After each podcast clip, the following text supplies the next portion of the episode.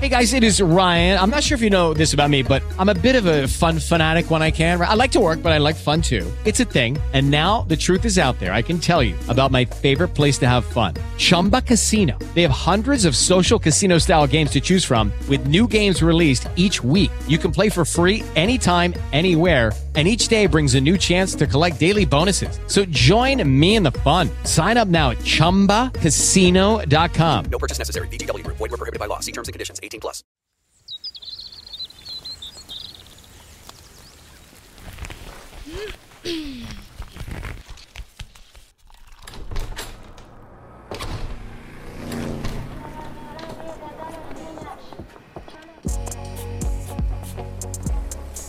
Esto es el arranque, para que empiece su día bien informado.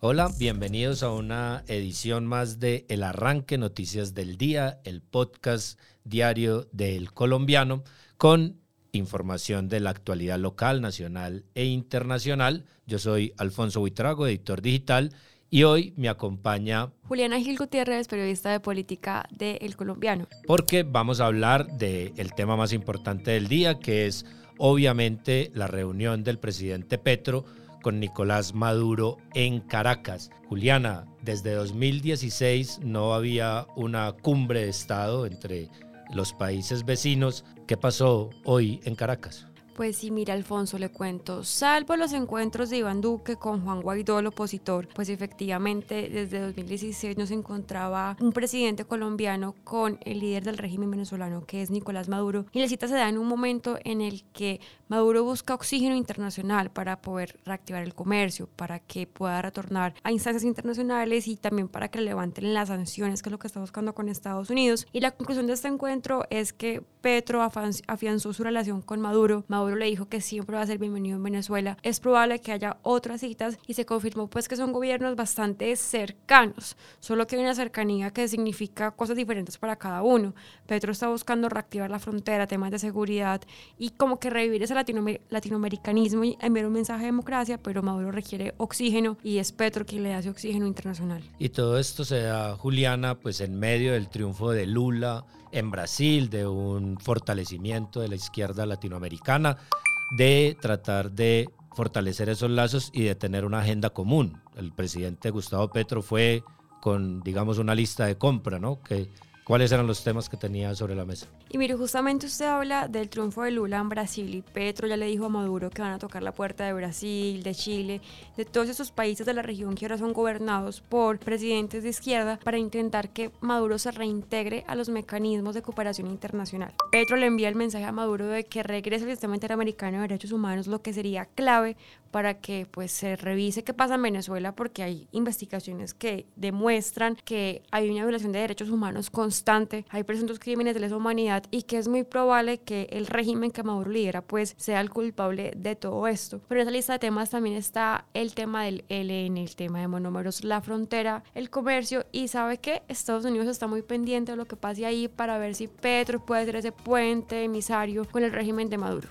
Y en esta lista de buenas intenciones y de temas que favorecen la relación entre los dos países y con América Latina, de todas formas nos sigue preocupando la seguridad en la frontera, que ha sido siempre un tema muy delicado. Siempre ha habido acusaciones de Venezuela alojar bandas criminales, disidencias de las FARC. ¿Qué va a pasar con el tema de la seguridad? Pues mire, le cuento que Petro en su primer renglón, en la primera línea de su discurso, pues él está, él está hablando de que se restablezca la cooperación en temas de inteligencia y seguridad. El interés de Petro es que en la frontera no haya legales, incluso ha hablado de cerrar las trochas para que pueda funcionar su objetivo en el tema del comercio y también recordemos un punto determinante en este tema Colombia-Venezuela y es que la Venezuela Nicolás Maduro es garante del proceso de paz con el ELN. El ELN es una guerrilla colombiana pero que tiene un brazo armado bastante importante en el lado venezolano de la frontera.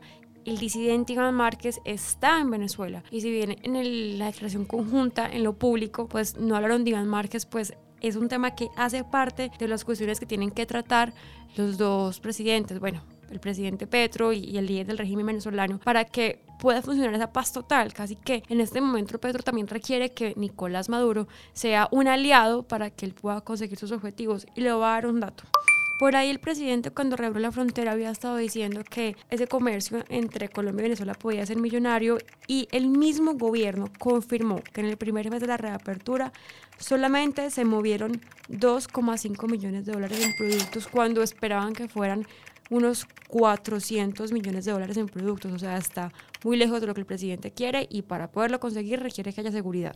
Es claro entonces que los intereses son mutuos, las ganancias son mutuas, que la paz total del presidente Petro pasa inevitablemente por la frontera y por lo que pueda hacer Nicolás Maduro. Esperemos cómo se va desenvolviendo esta relación y los invito a que visiten nuestro sitio web para encontrar toda la información sobre la cumbre que preparó nuestra periodista Juliana y además tendremos información sobre la tributaria cómo va a tocar su bolsillo, finalmente va a afectar el bolsillo de todos. Tenemos información económica sobre el dólar, otra vez récord histórico, estamos casi rozando los 5 mil pesos durante el día de ayer, en varios momentos estuvo en esa cifra. Información sobre las lluvias, ya van 266 muertos y seguimos en el periodo más crítico del año, así que hay que aumentar las medidas de prevención. Finalmente, en deportes leeremos lo que está pasando con Nacional, que empieza poda de jugadores y una noticia de la tecnología. Van a ver un juego desarrollado por una empresa local que tiene mucho que ver con empanadas, con el metro de Medellín, con motos de test. Bueno, Ahí les dejo la curiosidad. Síganos en las redes sociales. Visiten nuestros podcasts, recuerden Revelaciones del Bajo Mundo, charlas de domingo, nuestros podcasts especiales y nos escuchamos mañana. Hasta luego. With Lucky Land slots, you can get lucky just about anywhere. This is your captain speaking. Uh, we've got clear runway and the weather's fine, but we're just going to circle up here a while and uh, get lucky. No, no, nothing like that. It's just these cash prizes add up quick. So I suggest you sit back, keep your tray table upright, and start getting lucky.